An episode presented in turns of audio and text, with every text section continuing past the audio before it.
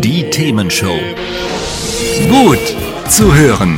Gegen Langeweile. Herzlich willkommen beim Themenshow Podcast. Habt ihr uns schon abonniert? Wenn nicht, wird's Zeit. Ihr findet unseren Podcast auf podcast.themen-show.de. Und jetzt viel Spaß mit unserem heutigen Thema, das direkt aus unserer Radioshow stammt.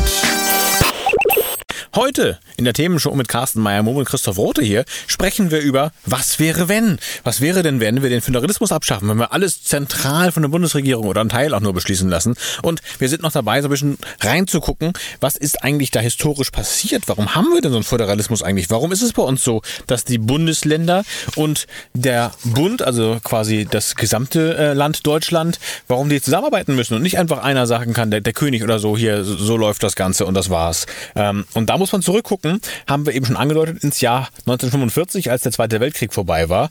Da gab es nämlich erstmal nur die Länder und die waren ja damals noch besetzt und wurden dann so nach und nach so ganz sanft aus dem Griff entlassen in die Eigenständigkeit, was ja auch keine Selbstverständlichkeit damals war.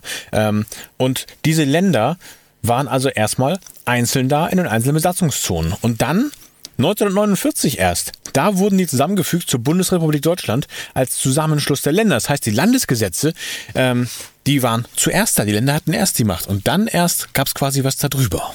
Genau. Und das war, wie gesagt, wie du schon richtig sagst, 1949, da wurde sozusagen der sogenannte Parlamentarische Rat, ähm, hat sich dann 1949 in Bonn bewusst für das föderative Staatsprinzip entschieden, mhm. weil es zusätzlich zur klassischen Gewaltenteilung in Legislative, Exekutive und Judikative, also die horizontale Gewaltenteilung, äh, Gewaltenteilung, Entschuldigung, mhm. eine weitere Gewaltenteilung ermöglicht, zum, in dem Fall die vertikale Gewaltenteilung, Gottes Willen, schweres Wort hier.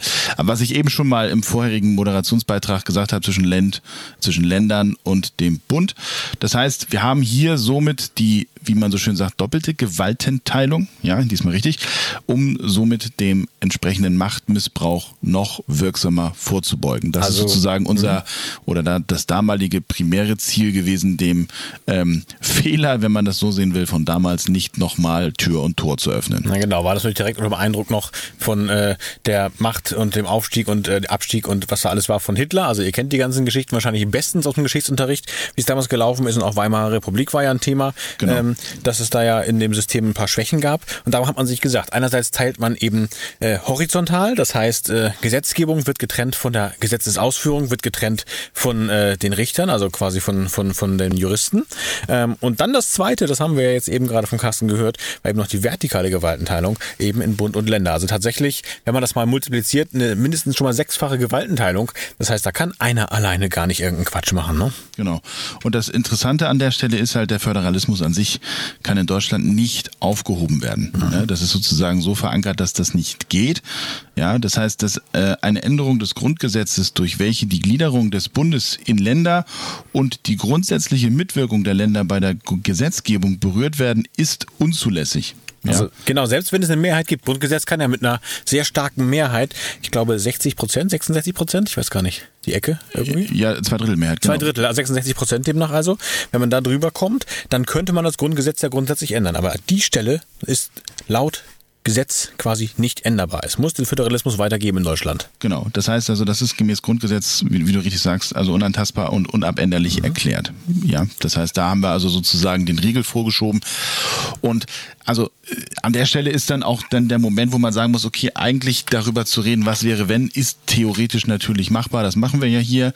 Aber rein aus der äh, entsprechenden Gesetzgebung beziehungsweise auch dem entsprechenden Entscheidungen von damals ist dieser Idee eigentlich schon per se ein Riegel vorgeschoben. Eben, also das fand ich auch spannend nochmal ähm, bei der Recherche. Das war mir nämlich so bewusst auch nicht, muss ich ehrlich sagen. Ähm, es ist also tatsächlich so, äh, das, was da jetzt gerade in den Medien gesagt wurde, wir geben den Föderalismus auf und so geht weiter. Ja gar nicht. Geht gar nicht, genau. genau. Und man muss auch sagen, wenn es denn doch gemacht werden würde, wenn also jetzt tatsächlich zwei Drittel Mehrheit kommt und die sagen, wir machen es trotzdem, auch wenn es anders drinsteht, wäre ja theoretisch mal denkbar. Da hätten wir, glaube ich, so viel Druck aus dem Ausland. Es war jetzt schon äh, in Großbritannien ein Riesenaufschrei in den Zeitungen, dass wir ähm, dieses Gesetz für die Bundesnotbremse, da für die Corona-Notbremse äh, beschlossen haben. Da war nämlich die Angst bei dieser, wenn man das jetzt mal dagegen sieht, Kleinigkeit schon riesengroß.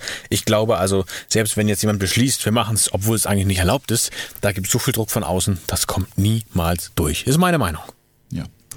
Gut, dann ist es ja jetzt quasi schon äh, alles geklärt, was wir wissen müssen, dass wir so ein paar Grundannahmen haben, dass wir wissen, was steckt dahinter.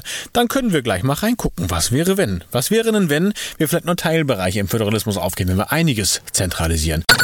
Hat's euch gefallen? Sagt's weiter.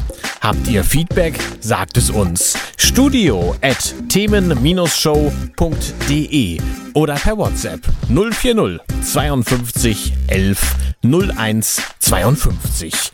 Mehr Podcasts von uns gibt's unter podcast.themen-show.de.